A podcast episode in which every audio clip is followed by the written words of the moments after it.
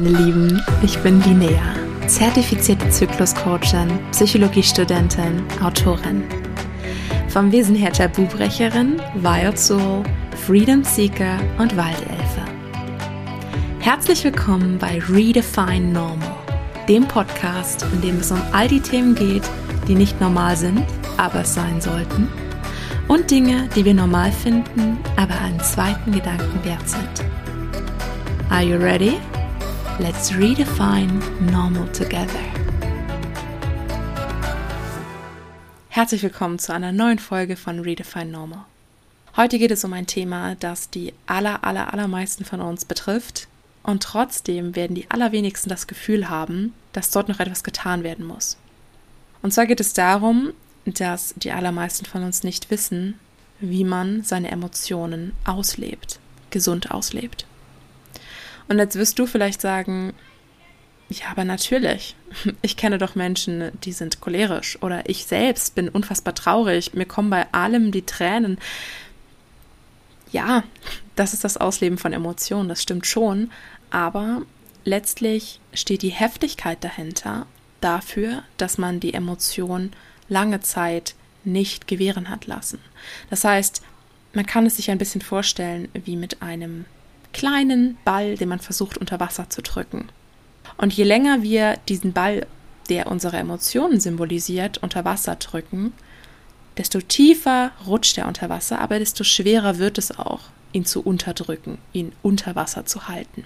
Und das wird irgendwann so schwer, dass er mit einem Rutsch nach oben flutscht, an der Wasseroberfläche herausspringt und dem nächsten an den Kopf fliegt. Und letztlich ist es ja auch genauso, wenn wir unsere Emotionen freilassen plötzlich, nachdem wir sie Jahre oder Jahrzehnte lang nicht gewähren haben lassen. Wenn diese Emotionen nicht gelebt werden, passiert noch etwas ganz anderes. Sie setzen sich in uns fest, also buchstäblich in deinem Körper. Bei Wut ist das insbesondere im Zwerchfell der Fall, was auch mit Atemproblemen in Zusammenhang stehen kann, woraus im Übrigen viele Panikattacken resultieren. Aber das ist ein anderes Thema. In der Hüfte wiederum lagern alte Traumata und damit verbundene Emotionen. Insbesondere bei Frauen ist dies der Fall. Man könnte also sagen, dass die chronische Unbeweglichkeit der Hüfte durchaus einen Anteil daran hat oder zumindest in Korrelation steht mit unserer Natur dazu zu neigen, unsere Emotionen runterzuschlucken und Traumata eben nicht anzugehen. Und genau deshalb reagieren die Menschen auch so heftig diese Choleriker oder diese ständig weinenden Menschen, die man eigentlich nur den Arm nehmen möchte. Das heißt, das Ausleben von Emotionen kennen wir schon, aber in der Regel in sehr heftiger Art und Weise. Wir kennen es natürlich auch aus dem Fernsehen und aus den Medien. Wir gucken uns gerne Serien an, in denen die Emotionen hochpitchen, in denen wir richtig mitfühlen können, sei mal dahingestellt, was das für unseren Körper bedeutet, der nämlich nicht unterscheiden kann von Realität und virtueller Realität und deshalb genau die Hormone ausgeschüttet werden, die ausgeschüttet würden, wenn wir in dieser Situation wären. Was das wiederum bedeutet, ähm, ist Stoff für eine ganz andere Folge. Nur ein Beispiel sei genannt. Es braucht für den Körper etwa zwei Stunden Sport, um das Cortisol, also den Stress abzubauen, der sich anstaut in einer stressigen Situation. Und jetzt können wir mal überlegen, wie oft wir tatsächlich, wenn wir wütend sind, eine Runde um den Block rennen.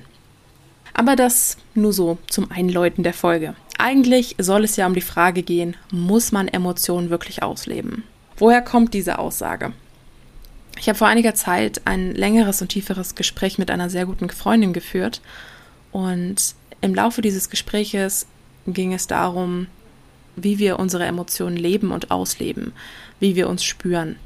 Und während wir so darüber sprachen, kam ich nicht umhin zu sagen, hör mal, nennen wir sie mal Anna. Hör mal, Anna, aber du musst doch deinen Emotionen Raum geben. Sie dürfen gesehen werden und sie dürfen gespürt werden. Und ihre instinktive Reaktion, und ich möchte sie natürlich nicht bloßstellen dafür, dass sie das so gesagt hat, ich finde es nur so faszinierend und so tiefgreifend und so typisch für unsere Gesellschaft auch, dass sie das gesagt hat in dem Moment und wie sie das gesagt hat, dass ich es gerne hier wiedergeben möchte, weil sie sagt hier instinktiv, ja klar, verstehe ich voll linear, aber doch nicht die negativen Emotionen. Und ich war ich war ziemlich fassungslos in dem Moment. Zum einen, weil dieses Konzept von positive und negative Emotionen für mich nicht mehr die Bedeutung hat, wie es früher war. Was will ich damit sagen? Weil ich meine, natürlich weiß jeder von uns, es gibt gute Emotionen wie Freude, Aufregung, ähm, Vorfreude, Liebe und so weiter und negative Emotionen. Aber jede Emotion entsteht aus einem Grund. Jede Emotion entsteht aus einem Grund. Nochmal, jede Emotion entsteht aus einem Grund. Und dieser Grund, das können äußere Umstände sein, das können Dinge, Vorgänge in dir sein. Es gibt aber immer einen Grund. Das heißt, Emotionen sind nicht grundlos.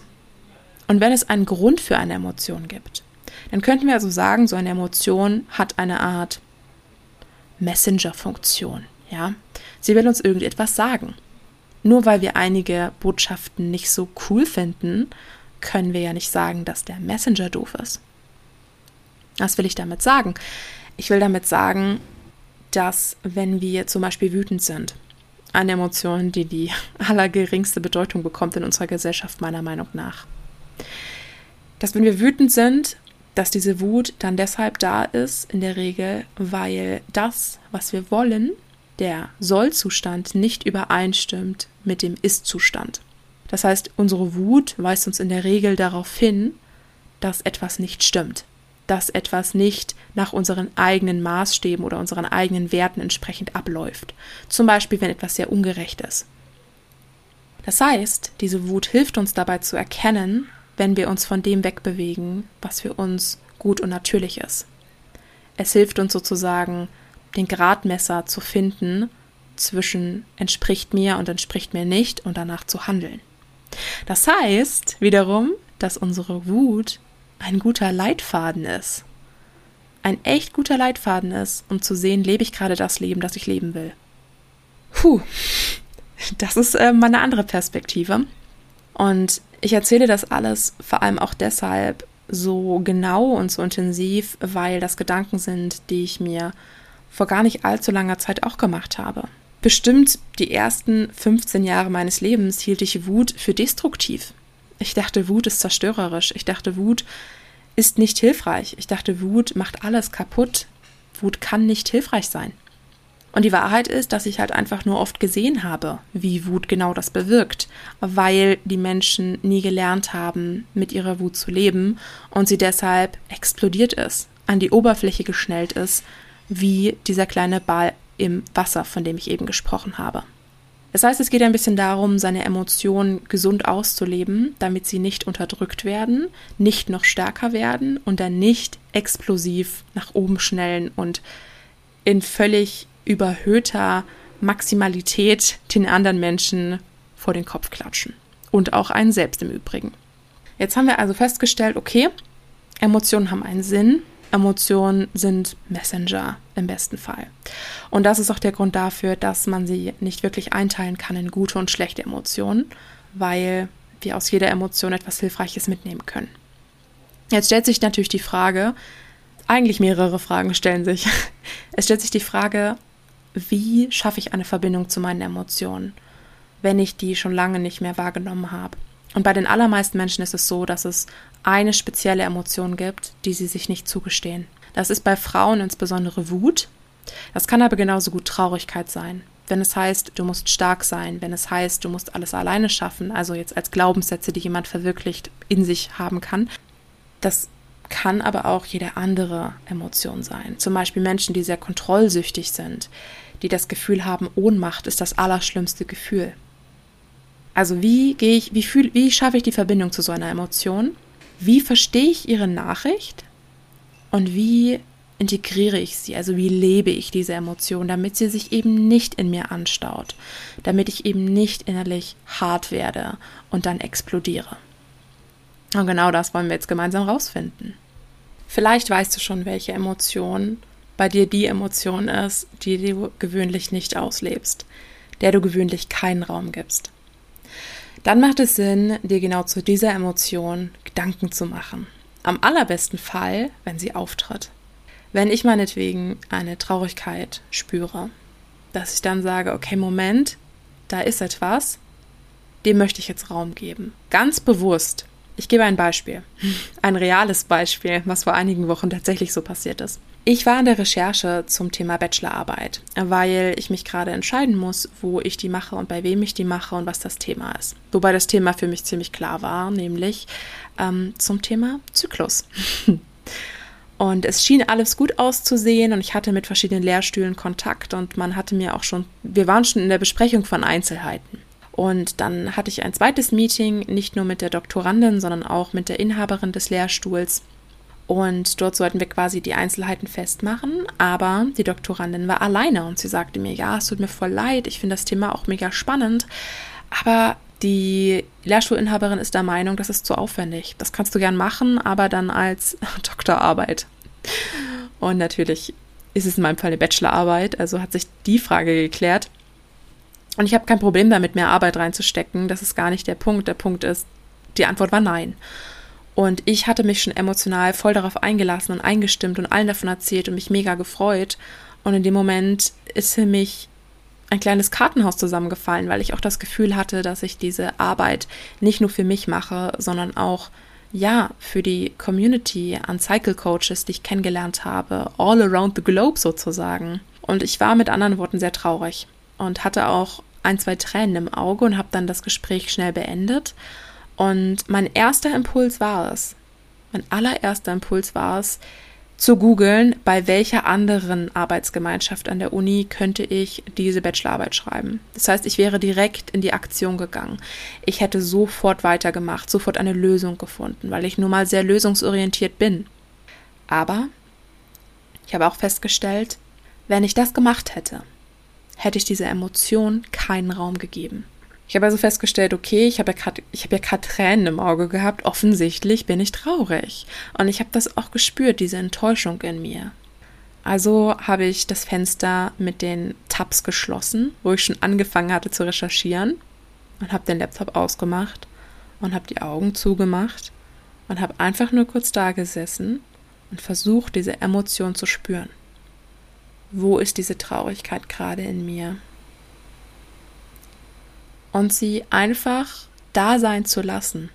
Denn wie ich vorhin versucht habe zu sagen, machen wir unsere Emotionen, in Anführungszeichen unsere negativen Emotionen, nur noch schlimmer, wenn wir gegen sie ankämpfen, sie wegdrücken oder sagen, sie dürfen nicht sein. Und die Story geht noch weiter.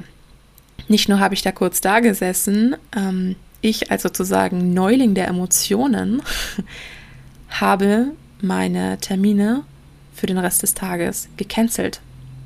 Und ich verstehe, dass nicht alle Menschen diesen Luxus haben und gleichzeitig denke ich mir, man sollte sich diese Zeit nehmen. Warum? Weil das Ausleben deiner Emotionen beeinflusst nicht nur dich, beeinflusst auch, wie du selbst geprägt wirst und auch dein Umfeld. Und wenn du eines Tages Kinder haben solltest oder bereits Kinder hast, dann natürlich auch diese Kinder. Das heißt, dein Emotionsmanagement, wenn man es so nennen will, ist ziemlich entscheidend für dein Wohlergehen und für das Wohlergehen der Menschen um dich herum. Das heißt, ich saß da, hatte dann plötzlich den Nachmittag frei, wusste gar nicht genau, was ich mit dieser Zeit anfangen soll, nur mit dem Ziel, diese Emotion zuzulassen, der Raum zu geben. Und das habe ich getan. Und ich habe da gesessen, ich habe geweint. Und ich dachte, wow, wo kommen diese Tränen her? Und ich war einfach nur traurig. Und wenn es an irgendeinem anderen Tag gewesen wäre, dann hätte ich überlegt, hey, was muntert mich jetzt auf? Was kann ich jetzt machen, damit es mir besser geht? Aber das war nicht die Mission, in Anführungszeichen. Das war nicht der Sinn. Der Sinn war nicht, sich abzulenken, zu einer anderen Emotion zu switchen, was ich definitiv geschafft hätte.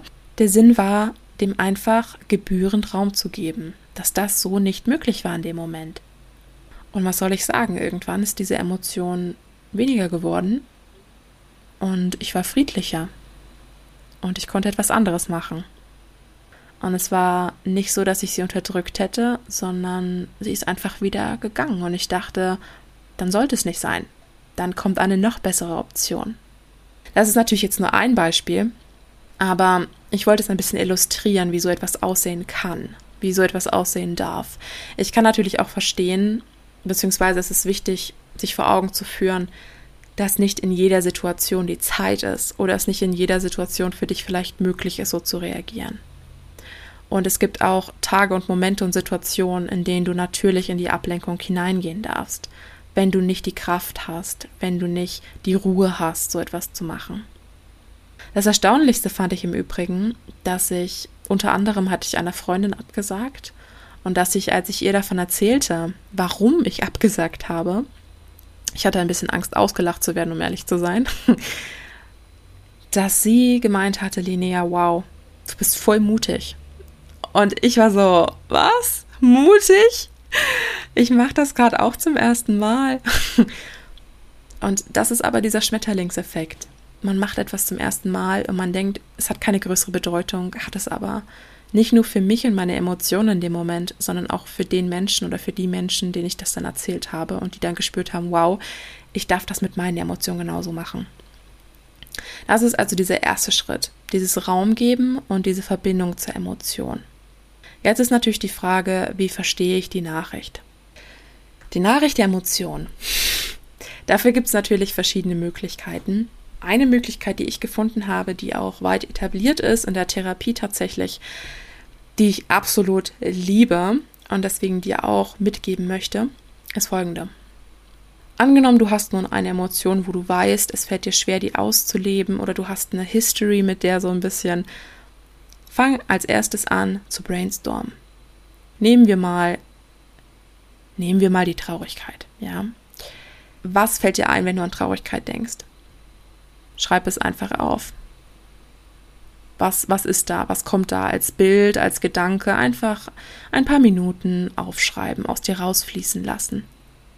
Und sich dann zu fragen, wie hat man mir als Kind in meiner Familie Traurigkeit vorgelebt? Wer war traurig? Wie haben sie gezeigt, dass sie traurig sind? Warum durfte man traurig sein? Gab es da Glaubenssätze, die man zu dir gesagt hat, die du vielleicht mitgenommen hast, auch wenn das jetzt gar nicht so oft gesagt wurde? Zum Beispiel meine alte Klassenlehrerin in der Grundschule wohlgemerkt. Das ist sowas von lange her. Ich glaube, erste oder zweite Klasse. Und sie hat einmal zu einem Kind gesagt, die kam rein und war emotional völlig auf, fertig und aufgelöst und da sagte sie zu diesem Kind, es gibt keinen Grund zu weinen. Wenn du dir wehgetan hast, dann kannst du weinen. Aber nicht einfach so. Und ich habe daraus mitgenommen, auch Jahrzehnte später noch, du kannst weinen, wenn es einen Grund dafür gibt. Nicht einfach so. Natürlich gibt es da noch viele, viele, viele andere Puzzlestückchen, die dein Glaubensmuster um eine Emotion herum formen. Aber diese kleinen Bilder setzen ein Gesamtbild zusammen. Und erzeugen die Geschichte, die du dir selbst erzählst über diese Emotion. Das heißt, es macht Sinn, sich genau diese Fragen zu stellen. Was verbinde ich mit der Emotion? Wie hat man mir diese Emotion früher vorgelebt? Wie habe ich früher diese Emotion gelebt? Und eine absolut wichtige Frage, wenn diese Emotion sprechen könnte, was würde sie sagen? Das heißt, wir wollen diese Emotion personalisieren personalisieren, halt zu einer Person machen, bedeutet das. Und dann wollen wir diese Person an einen Tisch mit dir setzen. Stell es dir vor, wie bei einem Staatsgespräch, ein Staatsdinner. Und du bist der Staat. Und dann gibt es natürlich die Person, die die Emotion verkörpert kannst du überlegen, ist das jetzt, hat das eine bestimmte Farbe, hat das eine bestimmte Form, diese Person, sagen wir mal die Traurigkeit, ähm, eine bestimmte Größe und dann hat diese Person natürlich etwas zu sagen. Warum bist du gerade da? Schön, dass du da bist. Was willst du mit uns teilen? Und das Erstaunliche ist, früher oder später wird diese Emotion etwas mit dir teilen. Wenn du ihr diesen Raum gibst, wenn du das in Gedanken zu ihr sagst, Schön, dass du da bist. Herzlich willkommen. Was möchtest du mit uns teilen? Warum bist du heute da? Und da werden irgendwelche Gedanken oder Bilder erscheinen. Das wird schon mal sehr hilfreich sein. Aber natürlich wird es gute Gründe geben für dich, warum du dieser Emotion bislang nicht den Raum gegeben hast, die sie verdient. Das heißt, wer sitzt mit dir und der Emotion am Tisch? Richtig. Der Part von dir, der nicht will, dass die Emotion auch da ist. Der Ex-Freund, wenn du so willst. Und natürlich, weil wir sind in einer wie Maria Sanchez den Begriff geprägt hat, tiefen inneren Demokratie, bekommt natürlich auch dieser Anteil von dir das Wort und darf sagen, warum dieser Anteil nicht will, dass die Traurigkeit da ist.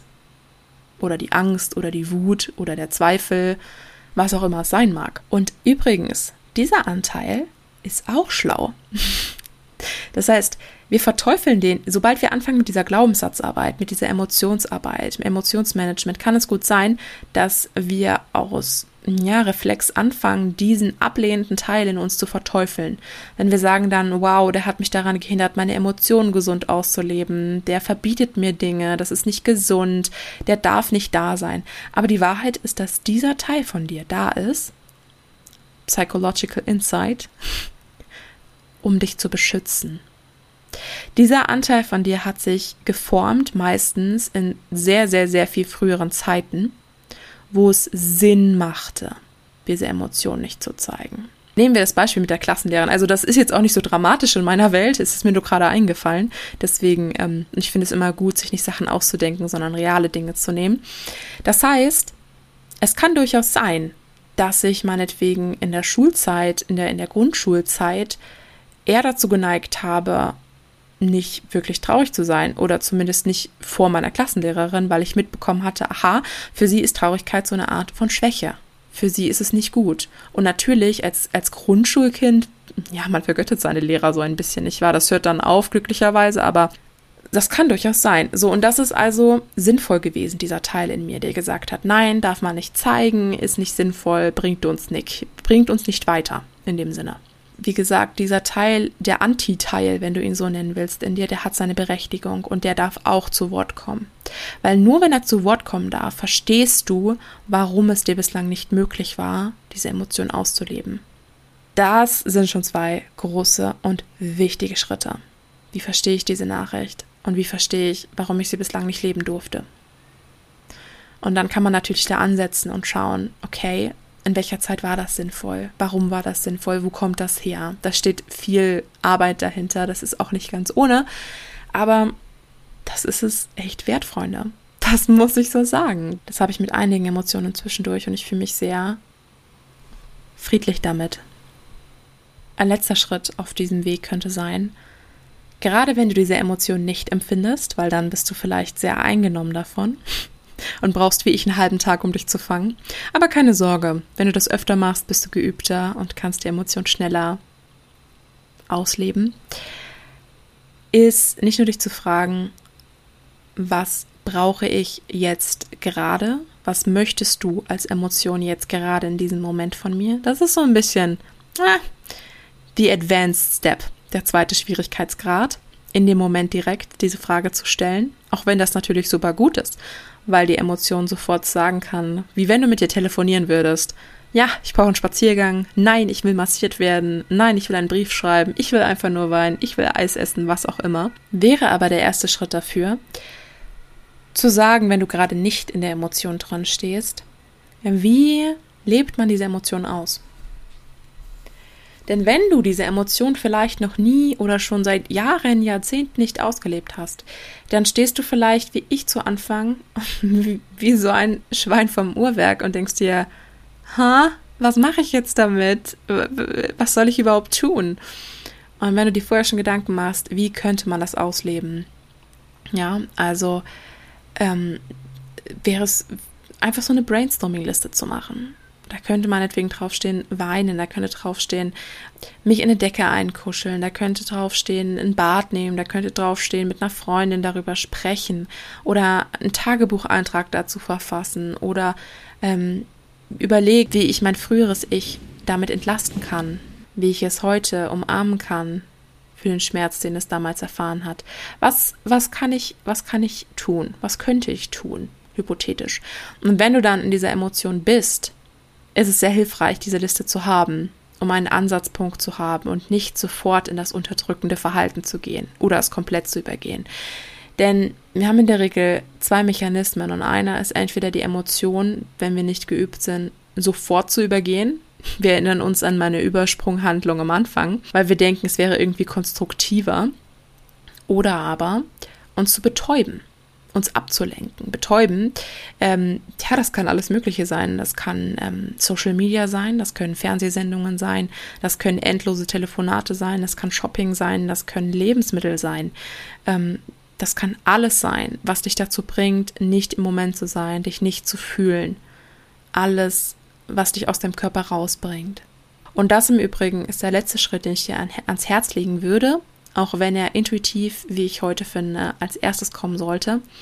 Und zwar, wo spüre ich diese Emotion in meinem Körper?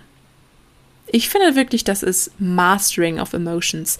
Wo ist diese Emotion in meinem Körper? Was passiert da? Ist das in meinem Hals? Ist das in meiner Brust? Ist das in meinem Bauch? Zieht es sich zusammen? Dehnt es sich aus? Ist es eher kalt? Ist es eher heiß? Ist es drückend oder stechend? Adjektive, meine Lieben, Adjektive. Und genau das rundet unseren Emotional Management Talk ein wenig ab. Ich hoffe, du konntest aus dieser Folge etwas für dich mitnehmen. Wenn ja, dann schreib mir sehr gerne zum Post der Folge und lass deine Erfahrungen und deine Empfindungen da. Ganz viel Kraft und Liebe raus zu dir zu diesem Thema. Ich weiß, Du begibst dich auf einen Weg und schon durchs Anhören dieser Folge bist du ein ganz klein bisschen vorangekommen auf dem Weg. Alles Liebe.